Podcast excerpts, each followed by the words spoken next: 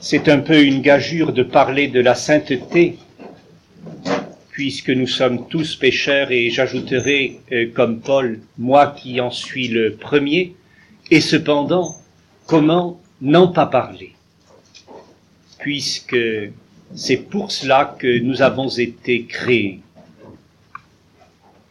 J'essaierai de regrouper quelques réflexions que nous pourrions faire ensemble. Quand je dis que nous les faisons, ce n'est pas parce que je les parle que vous ne les vivez pas autant que moi en les écoutant. Et c'est bien dans ce sens-là qu'ensemble nous avons euh, prié pour invoquer l'Esprit Saint qui nous rassemble.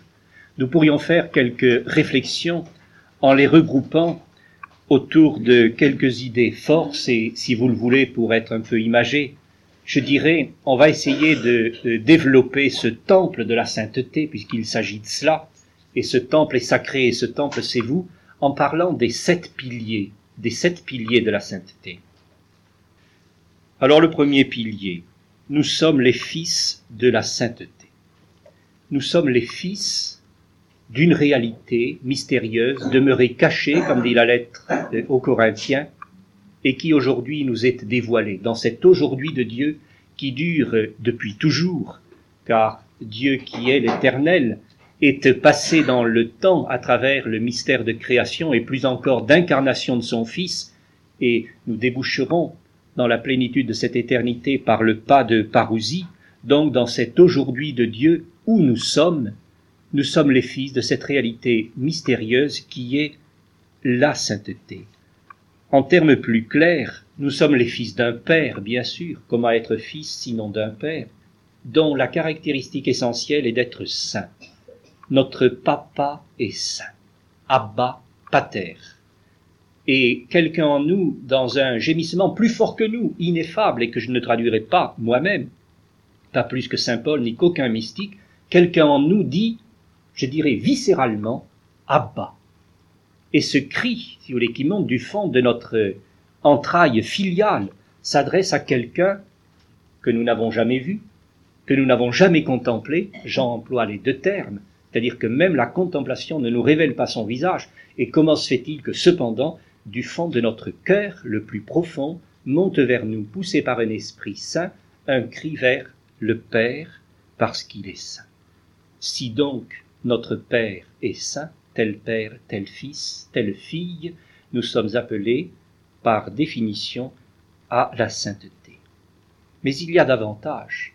C'est que ce Père saint, vers qui nous crions, fût-ce dans l'ineffable, nous a donné au milieu de nous quelqu'un qui est en tout semblable à nous. En tout semblable à nous. Or, qu'est-il? Il est le Fils très saint. Si donc nous sommes semblables au Fils très saint, qui plus est, sommes-nous appelés au partage de cette sainteté. Voici qu'il est, comme dit la lettre aux Romains au chapitre 8, l'aîné d'une multitude de frères. Il nous a appelés, il nous a prédestinés, il nous a sanctifiés, il nous a glorifiés. Nous avons donc pour frère, nous avons pour grand frère le Fils du Père Saint, qui est semblable à nous, et Fils dans le Fils, en lui, nous osons dire notre non plus Abba, mais notre Père.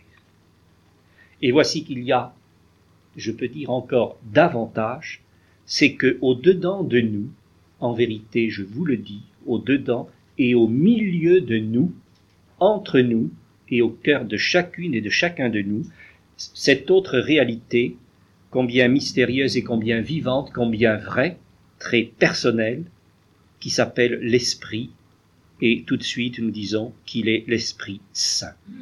Intimior intimo meo. Plus intime à moi que moi, au plus profond de nous, il y a cette réalité qui est constitutive de nous-mêmes, dont nous savons depuis la révélation de la création que c'est le souffle de Dieu, cette roua Yahvé qui a été insufflée dans ses narines, dont nous savons, à partir du moment où nous le voyons déjà euh, dans le cheminement du peuple au désert, euh, euh, se voiler dans la lumière de la euh, nuée, que c'est vraiment telle une colombe, corporellement, nous dit le texte de Saint Luc, l'Esprit qui est descendu sur le Fils pour nous révéler qu'il était le bien-aimé, et la voix du Père nous dit écoutez-le. Et voici que ce Fils, en mourant, nous donne son esprit, et qu'il a été répandu sur toute chair. Donc, au nom du Créateur qui est Père, au nom du Sauveur qui est le Fils, au nom du Sanctificateur qui est l'Esprit, pour parler comme Saint Pierre, notre premier pape, l'apôtre, nous sommes participants de la nature divine. Nous sommes constitutifs de sainteté, nous sommes tissés de sainteté. Je dirais que nous le voulions ou non, c'est donné. Il y a en nous une image, c'était le don de la création. Et voici que cette image est encore plus belle, c'est le don de la rédemption. Dans l'offertoire en latin, autrefois, quand j'étais jeune prêtre, on apprenait cela, on disait mirabilius reformasti. Plus merveilleusement encore, tu l'as réformé. Une plus merveilleuse, une plus merveilleuse image encore nous est donnée par le Sauveur, et voici que le sanctificateur fait en nous euh, un temple saint. Et ce temple est sacré, et ce temple, c'est vous. Voyez, nous sommes les fils de la sainteté. Vous les saints, dira Paul, et sans aucune gêne, en parlant tout simplement euh, aux fidèles du Christ, vous les saints. Et on peut se souvenir de cette parole de la lettre aux Éphésiens, par exemple, au chapitre 1er. Il nous a tous, tous, élus, choisis en lui, dès avant la création du monde, afin de, voilà donc la, si vous voulez, la direction, ce que j'appelle la filiation, afin d'être saints et immaculés en sa présence dans l'amour. Et dans un autre texte, il nous est dit qu'il nous a destinés à reproduire l'image de son Fils. Et un petit peu plus loin, que pour cela, nous avons les arts, les gages de l'Esprit Saint. Donc voyez cette première idée euh, à contempler sans cesse, et peut-être n'y avons-nous encore pas tellement fait euh, réellement attention, nous sommes les fils de la sainteté. Mon Père est saint, mon frère est saint, le plus intime de mon être est saint. Au cœur de moi, auprès de moi, au-dessus de moi, il y a quelqu'un, comme dit l'Apocalypse, quelqu'un qui est saint. Et je suis directement relié à lui, beaucoup plus que je ne le suis à ma mère, beaucoup plus que je ne le suis à l'Église, beaucoup plus que je ne le suis au conjoint le plus uni, par exemple dans le mariage, ou à l'ami le plus cher dans l'amitié, littéralement incorporé, dira Paul, à cette réalité qui est la sainteté divine nous sommes les fils de la sainteté. Ça n'est pas rien. Deuxième pilier et, si vous voulez, deuxième petite phrase, notre vocation, c'est la sainteté. C'est une citation de l'Écriture dans la deuxième aux Thessaloniciens. Votre vocation, c'est la sainteté. Voilà ce qu'il faut nous dire. Il y a un seul appel et une seule vocation et peu importe que l'on soit moine ou monial, prêtre ou laïque, marié ou non marié, faisant ceci ou faisant cela. Une seule vocation à travers tout cela, et qui s'adresse finalement non pas simplement aux croyants ni aux chrétiens, mais à tous les hommes au nom de la création, de la rédemption et de la sanctification qui cherche à atteindre chacun, et cette vocation n'est pas facultative. C'est un appel impératif et un appel euh, universel. C'est vraiment vocar et euh, cette volonté de Dieu de nous appeler à quelque chose.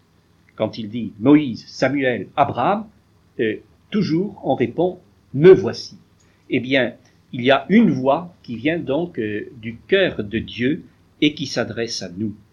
Et cette voix, encore une fois, c'est pas moi qui l'imagine ou qui la retraduit en l'arrangeant. Dans l'Ancien Testament, par exemple, Lévitique 19.2, c'est Dieu lui-même qui parle ainsi, vous serez saints parce que moi, Yahvé, votre Dieu, je suis saint. La vocation vient donc d'un appel, et cet appel, non seulement nous le ressentons en nous, mais nous l'entendons venant de devant nous. Marche devant moi, dit-il à Abraham, et mu par cette euh, sommation globale, Abraham avance vers le pays que je t'indiquerai. Et ce pays, c'est la terre sainte. La terre sainte. C'est pas une terre ordinaire, c'est la terre sainte. Et nous sommes tous appelés à marcher vers une terre nouvelle où la justice, c'est-à-dire toujours la même idée, la sainteté habitera. C'est moi, Yahvé, qui suis votre Dieu, Lévitique 11, 44, vous vous êtes sanctifiés et vous êtes devenus saints, car je suis saint. Et dans la première lettre de euh, Pierre, au chapitre premier, il nous sera euh, redit tout cela, que notre vocation, en vérité, c'est bien euh, la sainteté. De même que celui qui vous a appelé, voilà la vocation, est saint, devenez saint vous aussi dans toute votre conduite, selon qu'il est écrit, vous serez saint parce que moi je suis saint. La reprise du Lévitique au chapitre 17e. Et dans la deuxième de Pierre, indice, ayez du zèle, frères, pour affermir votre vocation, votre élection. Ayez du zèle pour affermir votre vocation. Donc, peu à peu, nous avons à répondre à un appel. Nous avons déjà pris conscience dans un premier temps qu'il y a en nous une filiation qui nous tisse d'une certaine manière, et voici que nous prenons conscience de quelque chose de plus, qu'il y a une voix, un appel, une vocation qui s'adresse à chacune et à chacun d'entre nous, et qu'en face de ça, nous devons avoir du zèle pour cheminer vers cela. Et que peu à peu nous avons à répondre à cet appel, à devenir ce que nous sommes, à trouver ce que nous cherchons. C'est, à mon avis, vous euh, voyez, tout simple mais fondamental d'avoir pu se dire un jour dans son cœur, eh bien oui, c'est entendu, je veux répondre à cette vocation. Je me rappellerai toujours quand j'étais aumônier euh, euh, dans le quartier latin, de cette étudiante qui est arrivée en disant Père, je veux être sainte. Ça m'a paru sur le moment un peu euh, prétentieux, puis en parlant avec elle, au bout de quelques minutes, j'ai tout de suite compris que c'était vrai, que ça sonnait juste, et que finalement, c'était ça. On ne peut pas être autre chose. Mais l'avons-nous entendu une fois, même s'il nous faut le devenir, alors nous le dirons tout à l'heure, que réellement, c'est comme ça. Alors on reste libre en face de cela. C'est un peu le thème de l'évangile d'aujourd'hui, c'est le refus radical qui peut nous conduire jusqu'à l'anéantissement donc que nous appelons l'enfer. Mais la vocation, elle est donnée et elle n'est pas facultative. Elle est universelle et elle est proposée euh, dans l'impératif. Notre vocation, c'est la sainteté. C'est le deuxième pilier.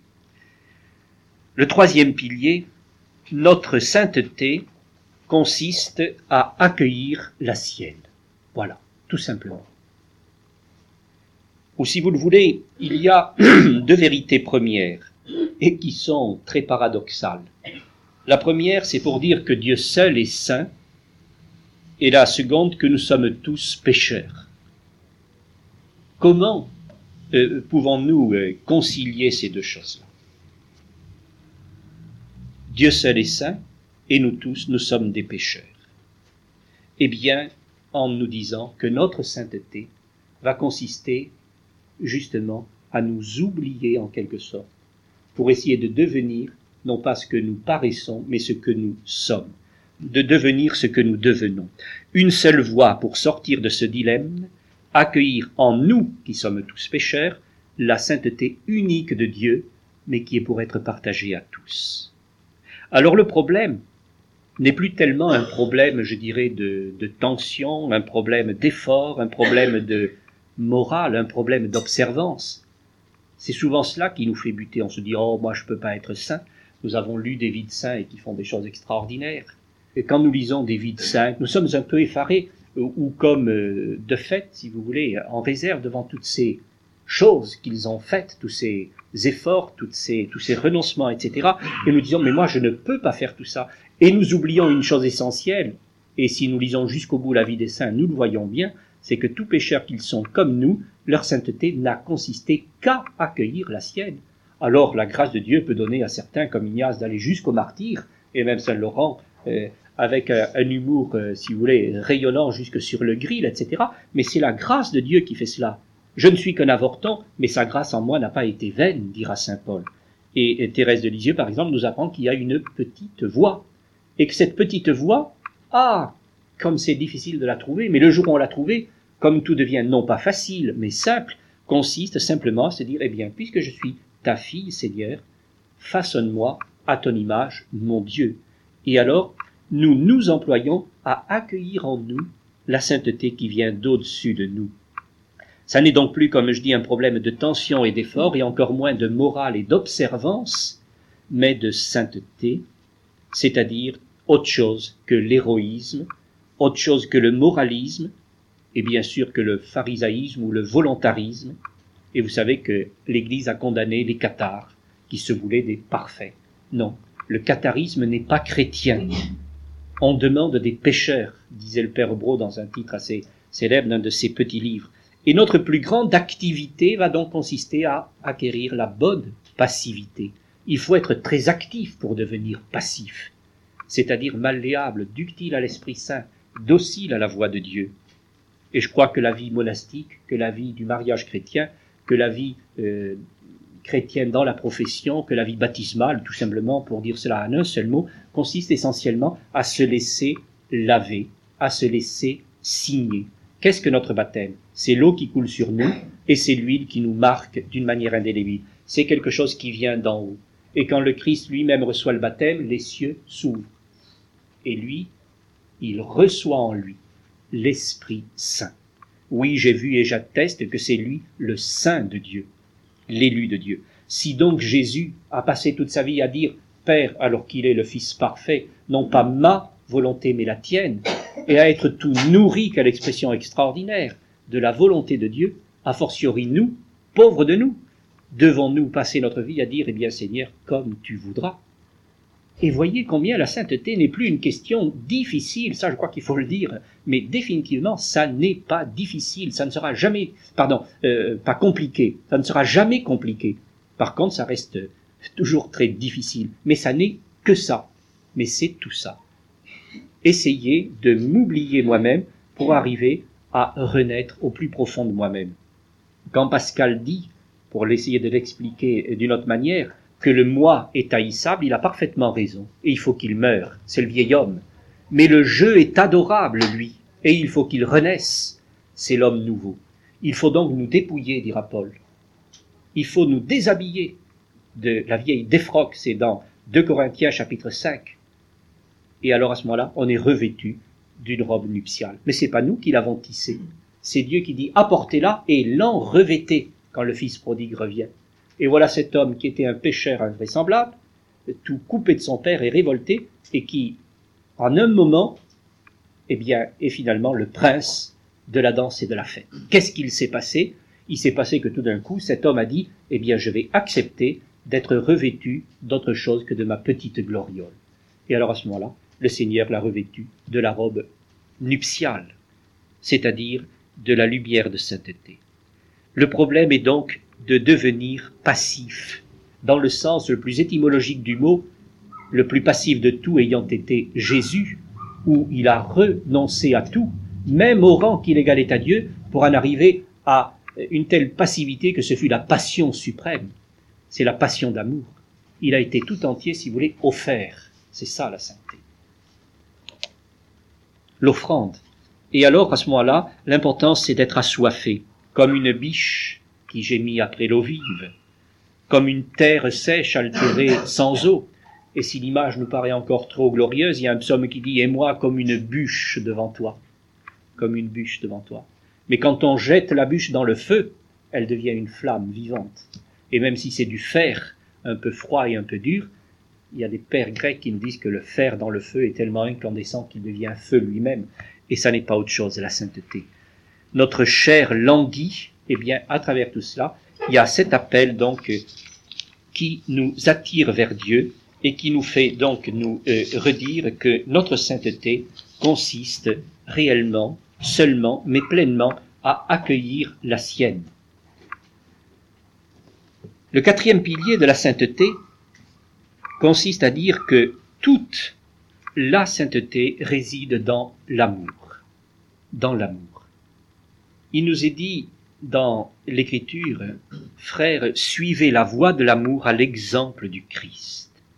Si donc le Christ, qui est l'exemple parfait, qui est la perfection même, qui est la sainteté totale réalisée sur terre, au ciel, sur terre et aux enfers, a vécu sur cette route, c'est qu'il n'y a pas d'autre route. Suivez la voie de l'amour à l'exemple du Christ.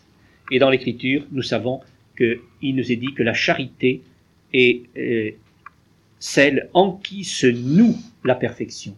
c'est une expression très belle. Il y a une réalité en qui tout se rassemble et se noue euh, d'une sorte de lien de solidité parfaite. Un seul précepte résume en vérité toute la loi. Un seul précepte qui résume tout. Voulons-nous être saints? Oui, et bien, aimons. Et vous savez que Saint Jean, dans la première euh, de ses lettres, euh, en arrive tout simplement à cette exclamation Et nous donc, frères, aimons, car il n'y a pas d'autre chose à faire. Dieu est amour, or Dieu est saint. Il y a, il y a donc une seule route, c'est celle de l'agapé. Quand bien même je parlerai, quand bien même je ferai, quand bien même je dirai, tout est là. Quand je parlerai les langues des hommes et des anges, si je n'ai pas l'amour, je ne suis qu'airain qui sonne ou cymbale qui retentit. Quand j'aurai le don de prophétie, que je connaîtrai tous les mystères et toute la science. Quand j'aurai la plénitude de la foi, une foi à transporter les montagnes. Si je n'ai pas l'amour, je ne suis rien. Quand je distribuerai tous mes biens en aumône, quand je livrerai mon corps aux flammes, si je n'ai pas l'amour, cela ne me sert de rien l'amour ne passe jamais. Les prophéties, si elles disparaîtront, les langues, elles se tairont, la science, elle disparaîtra. Aujourd'hui, nous voyons dans un miroir d'une manière confuse, mais alors ce sera face à face. Aujourd'hui, je connais d'une manière imparfaite, mais alors je connaîtrai comme je suis connu. Bref, la foi, l'espérance et la charité demeurent toutes les trois, mais la plus grande la plus sainte, la seule durable des trois, c'est l'amour. Voyez, c'est ça. Et il y a tout un hymne donc dans l'écriture pour euh, signifier cette route unique. Alors là, euh, c'est là où nous voyons que la chose simple devient terriblement difficile. Parce qu'en vérité, l'amour, eh bien, nous savons que c'est tout. La charité est longanime, la charité est serviable, elle n'est pas envieuse, la charité ne fanfaronne pas, ne se rengorge pas, elle ne fait rien d'inconvenant, ne cherche pas son intérêt, ne s'irrite pas, ne tient pas compte du mal, elle ne se réjouit pas de l'injustice, mais elle met sa joie dans la vérité, elle excuse tout, croit tout, espère tout, et supporte tout. Donc, euh, voilà la route, et il n'y en a pas d'autre et inlassablement dans tout ce que nous faisons, dans tout ce que nous pensons, dans tout ce que nous disons, dans tout ce que nous écoutons, dans tout ce que nous vivons au-dedans de nous-mêmes, notre question essentielle doit être celle-là. Est-ce que j'aime? Est-ce que ma référence, c'est l'amour? S'il y a cela, il y a tout. S'il n'y a pas cela, il n'y a rien. Voyez le radicalisme de ces paroles de Paul. Si j'ai la charité, tout y est. Si je n'ai pas la charité, je pourrais avoir tout le reste. Et ce que nous venons d'entendre, ça n'est pas tout de même rien. Le martyr, la foi qui transporte les montagnes, les prophéties, les miracles, etc. Eh bien, Jésus nous dit, ça n'est rien. Euh, Paul nous dit que ça n'est rien à la suite du Christ. Et de fait, nous serons jugés, nous serons pesés sur l'amour. On comprend très bien Augustin en arrivant à dire, eh bien, aime, et puis après, tu fais ce que tu voudras. Car en effet, il n'y a plus d'après. C'est une parole à la fois merveilleuse et terrible. Pourquoi? Parce que nous devons inlassablement nous dire, mais dans ce que je fais, est-ce qu'il y a de l'amour? C'est terrible en ce sens que la foi qui transporte des montagnes, c'est tout de même merveilleux. Les prophéties qui prophétisent, c'est tout de même très fort. Les miracles qui se font, c'est épatant. Et Paul nous laisse entendre que nous pourrions faire cela sans véritable amour. En d'autres termes, perpétuellement, et aujourd'hui, puisque nous réfléchissons à cela, je crois que cette interrogation, tout à l'heure nous disions, nous sommes les fils de la sainteté, y avons-nous pensé? Notre vocation, c'est la sainteté, y avons-nous songé?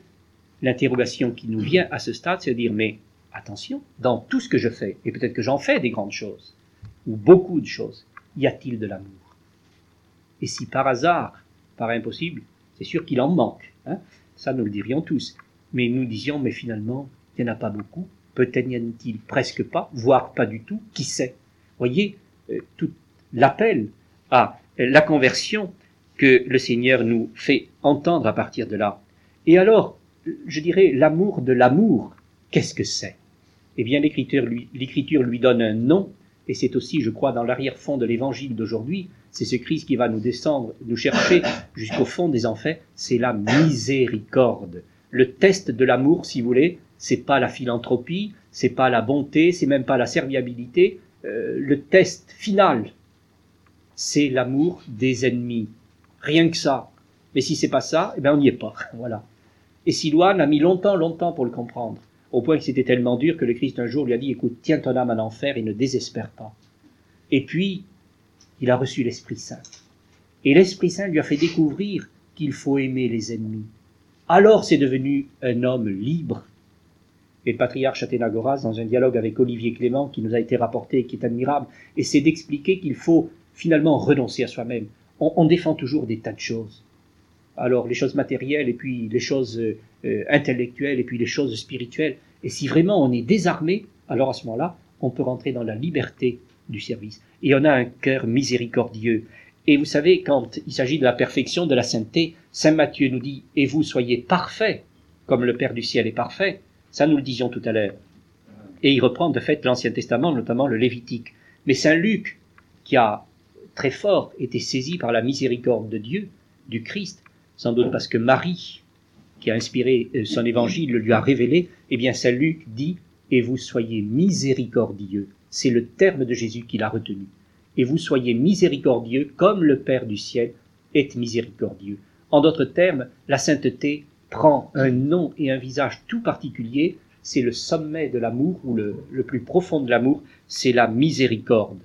Et quand le Christ nous parle de cela, il nous dit bien, vous savez, euh, tout le reste, ben, c'est pas la peine d'être chrétien, euh, c'est le paganisme, littéralement. C'est un petit peu l'écho de 1 Corinthiens 13 dont nous parlions tout à l'heure c'est que les païens en font autant. Vous avez appris qu'il a été dit, tu aimeras ton prochain et tu peux haïr ton ennemi. Eh bien, moi, je vous dis, aimez vos ennemis. Priez pour vos persécuteurs. Ainsi serez-vous les fils de votre Père qui est aux cieux. Voyez comme cette quatrième colonne, si vous voulez, soutient la, la première. Ainsi serez-vous les fils de votre Père qui est aux cieux. Car il fait lever son soleil, lui, sur les méchants et sur les bons, et tomber la pluie sur les justes et les injustes. Car si vous aimez ceux qui vous aiment, si vous êtes plein d'amour pour l'amour, quelle récompense méritez-vous? Les publicains eux-mêmes n'en font-ils pas autant? Et si vous réservez vos saluts, vos gentillesses à vos frères, que faites-vous d'extraordinaire? Les païens eux-mêmes n'en font-ils pas autant? Vous, donc, soyez parfaits comme votre Père du ciel est parfait. Et Luc 6, 36, et vous soyez miséricordieux comme votre Père du ciel est miséricordieux ou si vous voulez, en prenant en résumé simplement la proposition finale, on peut dire si je suis miséricordieux, je suis dans la sainteté. Et ça, c'est à coup sûr, à coup sûr. Quelqu'un qui est miséricordieux, il est saint. Quelqu'un qui serait tout, tout, tout, tout, absolument tout, sauf ça, il ne le serait pas. Ça serait certainement un honnête homme, un brave homme, euh, etc. Mais les païens n'en font-ils pas autant? Voyez, le, le seuil, le passage, il est là la miséricorde. Et la preuve que Dieu nous aime, c'est que le Christ, alors que nous étions pécheurs, est mort pour nous. Romains 7. Voilà, la preuve de l'amour, c'est ça. Si vous voulez, euh, et je pense à cela pour la première fois en vous le disant, euh, j'aurais presque aimé que Jésus, c'est l'évangile que j'ai en la tête parce que hier c'était celui de la messe de euh, Jean 15, le Christ nous dit je vous appelle plus serviteur mais ami. Et un petit peu avant, il dit la plus belle preuve d'amour, c'est donner sa vie pour ses amis crois qu'il faudrait dire pour ses ennemis. C'est ce qu'il a fait d'ailleurs. Voyez, ça va jusque-là. Parce que de fait, on peut donner la vie pour des amis. Et c'est une preuve d'amour, mais l'amour divin, si vous voulez, c'est quand on est capable de dire pardonne-leur à ceux qui vous crucifient. Donc toute la sainteté réside dans l'amour. Toute la sainteté réside en cela. Le cinquième pilier, la sainteté ne s'adresse qu'à des pécheurs. Voilà qui nous rassure et qui nous exhorte en même temps. Car nous sommes tous pécheurs, et comme je vous le disais tout à l'heure, Paul ajoute quand il parle à Timothée, et moi je le suis le premier. Qui d'entre nous ne le serait pas? Or, voici que dans cet appel à la sainteté, nous entendons une parole en effet étonnante. Je ne suis pas venu appeler. Donc, qui donc? Je ne suis pas venu appeler les justes, il n'y en a pas, mais les pécheurs. Je ne suis pas venu pour les bien portants, il n'y en a pas, mais pour les malades. Quelle parole étonnante. Normalement, on devrait dire la sainteté au sein. Ça, c'est logique. Et c'est parfaitement logique. Or, voici que Dieu dit le contraire, d'une certaine manière. La sainteté au non-saint. La santé au mal portant. Et donc, le problème de la sainteté, quel va-t-il être, entendu comme cela? C'est un retournement. C'est une conversion, une métanoïa, une catharsis, si on veut employer des, des mots, si vous voulez, faisant référence à tout ce que les pères grecs, notamment, et les mystiques ici ou là ont pu nous dire. Un retournement. Et donc, la base de départ qui nous permet d'arriver euh, un jour à cet amour qui est tout à la fois le premier mot de Dieu et en même temps le dernier, car il faut bien partir de l'amour puisque c'est le commandement, mais il faut savoir que finalement nul d'entre nous n'aime vraiment et que le jour où nous y arriverons, ça sera dans le royaume de Dieu. C'est tellement vrai que Saint Jean de la Croix dit que le, le plus petit acte de pur amour, vous voyez comme c'est rarissime un acte de pur amour, Saint Jean de la Croix continue en disant, il a plus de prix aux yeux de Dieu que toutes les œuvres de l'Église réunies. Bon, eh bien, pour arriver donc euh, à cet amour, eh bien, il y a toute une série de marches, et certainement au départ, eh bien, l'humilité et le repentir. Pourquoi? Parce qu'il s'agit de dire, eh bien, et ça serait le pharisaïsme, de fait, je suis pécheur. De fait, je suis malade. Les seuls qui ont la chance de s'avancer sur la route de sainteté, c'est ceux qui se reconnaissent et malades et pécheurs. Vive les injustes. Vive euh, les égarés, vivent les fils perdus. Si ils le reconnaissent, ils vont pouvoir entendre l'appel, tandis que s'ils se disent un petit peu calfeutrés dans la forteresse de leur satisfaction, mais non, Seigneur, ça n'est pas pour moi, ou simplement euh, que, je dirais, un peu de vanité euh, cache cet appel, eh bien, nous n'entendrons pas l'appel que Dieu n'adresse qu'à des injustes et à des malades. Et vous savez, on peut réfléchir à cela très fort, je crois, tout au long de l'année, cette année 83-84, qui est l'année sainte, et où tout particulièrement, et actuellement le synode de Rome va le développer, nous pouvons le porter dans notre prière, le grand thème de la réconciliation euh, nous est proposé. Laissez-vous réconcilier avec Dieu, nous dit l'Écriture. Voilà, voilà cette visée d'espérance.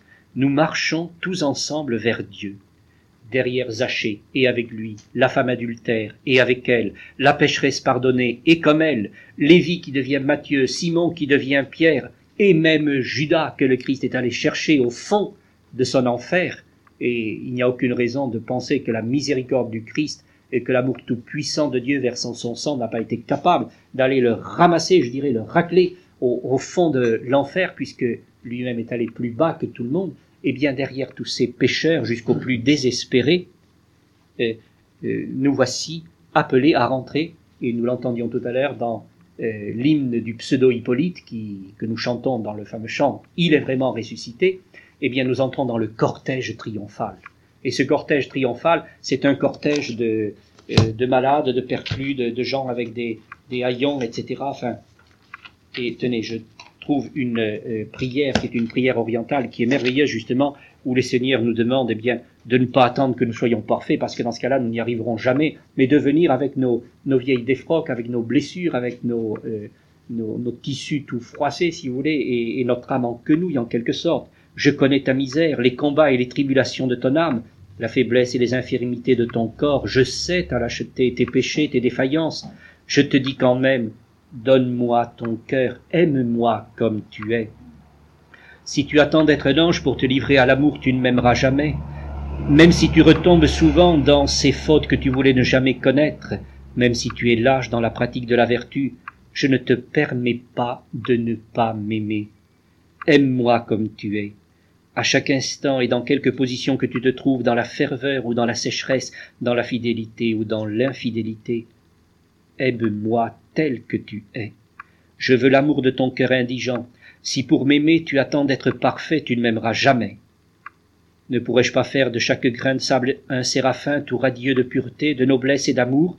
Ne pourrais-je pas d'un seul signe de ma volonté faire surgir du néant des milliers de saints, mille fois plus parfaits et plus aimants que ceux que j'ai créés? Ne suis-je pas le Tout-Puissant? Et s'il me plaît de laisser pour jamais dans le néant ces êtres merveilleux et de leur préférer ton pauvre amour. Mon enfant, laisse-moi t'aimer, je veux ton cœur. Je compte bien te former, mais en attendant, je t'aime comme tu es, et je te souhaite que tu fasses de même. Je désire voir le fond de ta misère monter l'amour, du fond de ta misère monter l'amour. J'aime en toi jusqu'à ta faiblesse. J'aurais pu te destiner à de grandes choses. Non, tu seras le serviteur inutile. Je te prendrai même le peu que tu as, car je t'ai créé pour l'amour. Aujourd'hui je me tiens à la porte de ton cœur comme un mendiant, moi, le Seigneur des Seigneurs. Je frappe et j'attends. Hâte-toi de m'ouvrir. N'allègue pas ta misère. Ton indigence, si tu la connaissais pleinement, tu mourrais de douleur. Cela seul qui pourrait me blesser le cœur, ce serait de te voir douter et manquer de confiance. Je veux que tu penses à moi chaque heure du jour et de la nuit. Je ne veux pas que tu poses l'action la plus insignifiante pour un motif autre que l'amour. Quand il te faudra souffrir, je te donnerai la force. Tu m'auras donné l'amour, je te donnerai d'aimer au-delà de ce que tu as pu rêver. Mais souviens-toi, aime-moi tel que tu es. N'attends pas d'être un saint pour te livrer à l'amour, sinon tu n'aimeras jamais. Et de fait, c'est exactement ça. La sainteté ne s'adresse qu'à des pécheurs. Et tous les saints ont conscience d'être des pécheurs. Le propre de l'injustice, c'est de se croire juste. Le propre de la sainteté, c'est de se savoir pécheur. Alors, si vous voulez, ouvrons nos yeux jusqu'au bout de cette vérité, et après avoir dit que nous sommes les fils de la sainteté, que notre vocation c'est cette sainteté, et qu'elle consiste à accueillir la sienne, et surtout en vivant dans l'amour, reconnaissant que vive notre péché, puisque finalement la grâce triomphe à travers le péché. Et Paul, quand je dis vive le péché, je parle, si vous voulez, comme la liturgie de Pâques, ô heureuse faute qui nous a valu un tel Rédempteur. Et quand Paul s'aperçoit que tout faible qu'il est, ayant crié vers Dieu, Dieu ne l'exauce pas, il dit, eh bien, puisque c'est ainsi, que Jésus lui a dit, ma force triomphe dans ta faiblesse, et la sainteté apparaît à ce stade, c'est quand il dit, eh bien, puisque c'est ainsi, je me vanterai de ma faiblesse, pour que triomphe en moi la force du Christ, la sainteté du Christ. Donc, ça n'est surtout pas notre péché, notre misère, ni quoi que ce soit qui peut nous empêcher euh, d'aller vers Dieu. Et euh, sur cette route d'espérance, eh bien, nous marchons, nous marchons tous ensemble. Laissez-vous réconcilier avec Dieu dans l'humilité et le repentir, nous pouvons, et à tout jamais, monter vers Dieu, ou plutôt nous laisser attirer vers lui, jusqu'au partage de sa sainteté. Le sixième pilier. Nous disposons, pour parvenir à la sainteté, des meilleurs moyens. Parce qu'il faut quand même, je dirais, devenir pratique. Il suffit pas de dire mon Père est saint, de dire ah ma vocation c'est la sainteté. Euh, aime puis après je fais ce que je veux. Encore faut-il savoir, euh, si vous voulez, comment, peu à peu, ce Dieu qui nous appelle ainsi, qui nous a enfantés ainsi, nous euh, permet d'avancer sur cette route. Et c'est là où nous voyons que pour parvenir à la sainteté, tout en vérité est grâce. Tout est grâce. Cette petite phrase, qui est essentiellement celle de Thérèse de Lisieux, est reprise merveilleusement par Bernanos et que nous connaissons bien. Il y a plus particulièrement, et disons-le, faisant un tout petit peu de, théologie ou quelques rappels de euh, ces notions essentielles, une grâce, une grâce quotidienne, et que nous appelons justement la grâce sanctifiante. Voilà. Il y a là, chaque jour, comme une respiration, comme un souffle qui souffle en nous, comme une vie qui coule en nous, comme une présence qui habite en nous, un quelque chose qui nous enveloppe et c'est une grâce qui nous vient. Une grâce, c'est-à-dire un don gratuit, gracieux, qui n'est pas exigé mais qui est donné, et qui en même temps produit en nous un effet, donc quelque chose de visible qu'il signifie, et euh, d'effectif qui le réalise. C'est la grâce sanctifiante. Et nous sommes dans cet état de grâce. Dieu nous donne toujours, pour tout, sa grâce. Et tout est grâce. Et quand nous allons tout droit, il se trouve que de temps en temps, hop, nous dévions, nous avons fait un tournant. Et la grâce de Dieu, c'est qu'après le tournant, il recrée une ligne droite. Et quand on a encore redévié, il refait encore une autre ligne droite. Et ainsi, de ligne courbe en ligne courbe, ce proverbe portugais qui est merveilleux, Dieu finit par écrire tout droit. Dieu écrit droit avec nos lignes courbes, car en tout, toujours, il y a la grâce. Comprenons bien, cela ne veut pas dire que toutes les bêtises, toutes les bourdes que nous pouvons faire sont des grâces, mais que toujours, quoi que nous fassions, il y a toujours quelqu'un qui nous ramasse en dessous, qui nous protège à côté, qui nous redresse euh, au devant de nous-mêmes. Tout est grâce. En tout, partout, toujours, la grâce est là. Ça, vous voyez, c'est également fondamental de le découvrir. Par moments, euh, nous pouvons dire dans un moment d'accablement, d'abattement, d'angoisse, oh là là, Dieu m'a abandonné. C'est affreux de dire ça, c'est impensable, c'est le pire blasphème. Dieu ne peut pas abandonner personne. Le Christ n'a pas abandonné Judas, il est mort pour lui. Euh, ça n'est pas possible. Et aucun d'eux ne s'est perdu, sauf le fils de perdition qui court à sa perte, mais moi je vais me perdre pour lui, et finalement je le ramasserai moi-même. Voyez? Eh bien, euh, au long du jour, il y a une grâce qui nous est donnée. Cela veut dire, euh, en termes très concrets, dans notre journée, eh bien que, voilà, à chaque moment, il y a une vie qui nous rejoint. Il y a une possibilité de nous redresser nous-mêmes. Et ceci, voyez, nous est donné à chacun d'entre nous. Dans chaque cœur créé par Dieu, Dieu s'est engagé à mettre sa grâce. Dans chaque cœur sauvé par le Christ, le Christ s'engage à mettre sa grâce. Dans chaque cœur sanctifié par l'Esprit, l'Esprit Saint met sa grâce. C'est la grâce sanctifiante. Il y a également quelque chose qui euh, nous est donné, en plus de euh, la grâce sanctifiante, et ce sont les sacrements.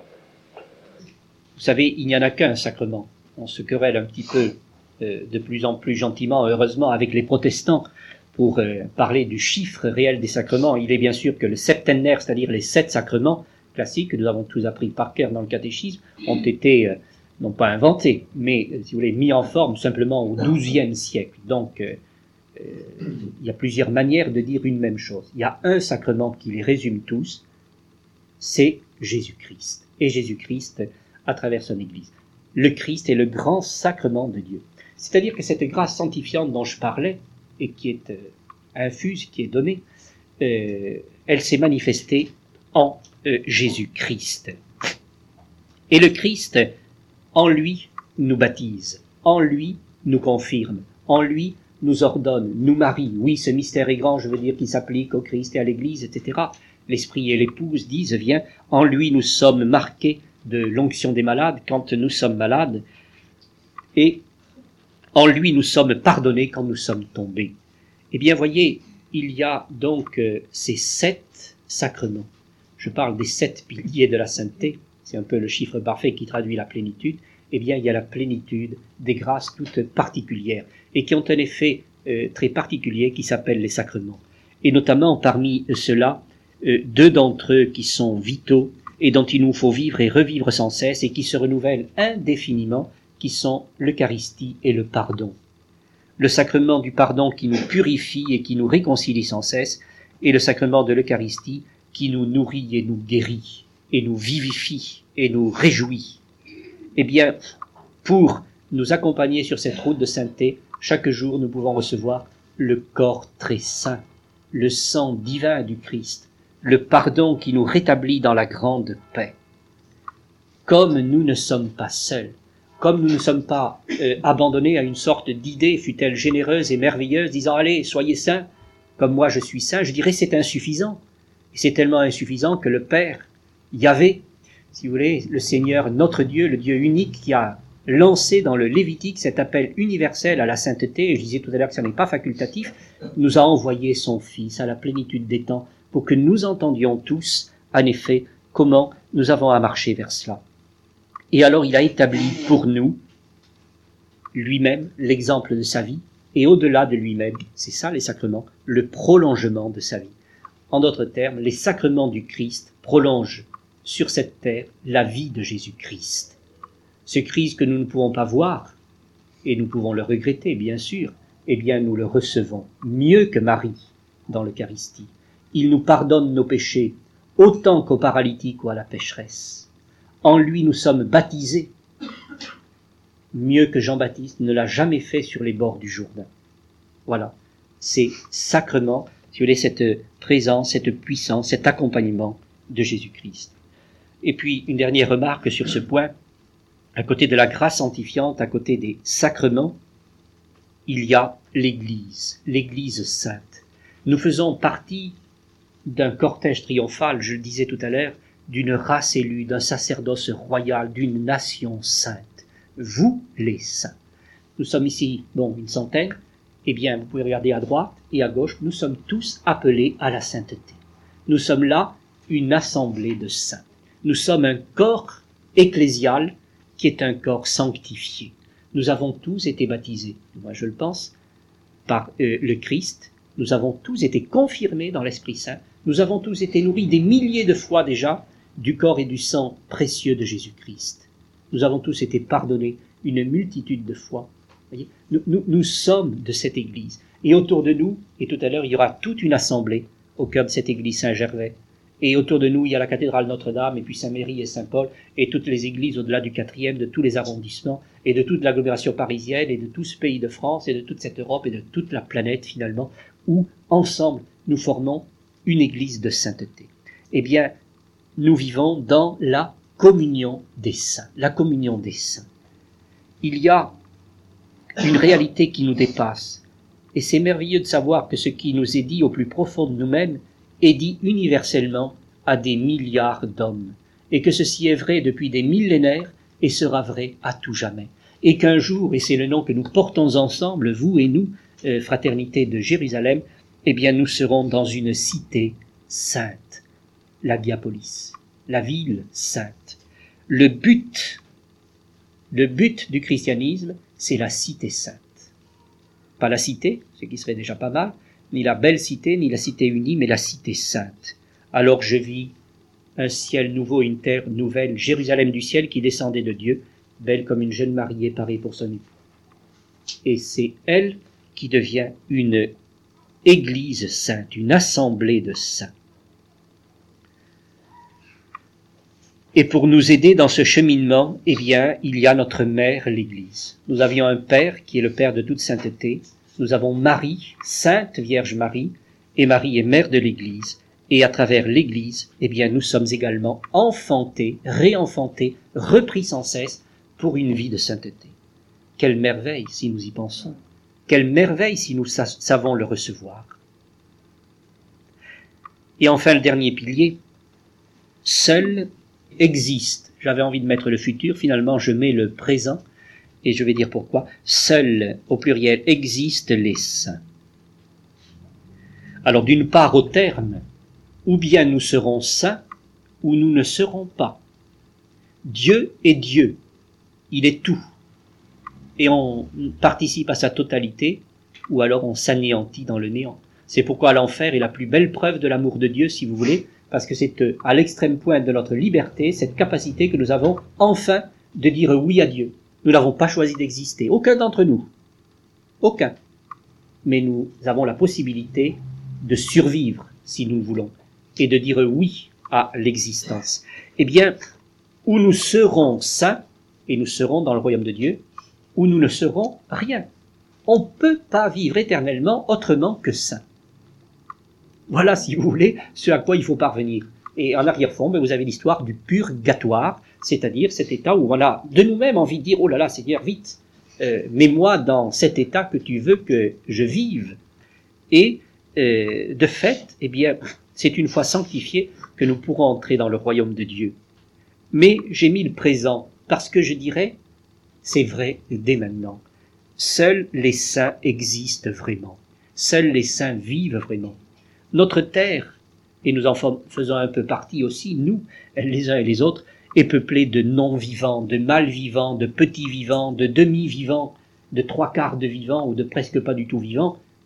Et Jésus a ajouté, il y en a même quelques-uns qui sont morts. C'est vrai. On croit vivre, surtout quand on fait la vie, mais on ne vit pas. On vit pas du tout. On est des viveurs, peut-être, mais on n'est pas des vivants. Seuls vivent les saints. Alors là, on les reconnaît pas nécessairement mais Dieu sait bien qu'au fond de leur cœur, ce sont des vivants. Vous, les vivants, bénissez Dieu. Vous savez, nous chantons dans la liturgie. Et quand nous disons qu'il est vivant, le Christ, nous voyons tout ce que ça veut dire. C'est une plénitude.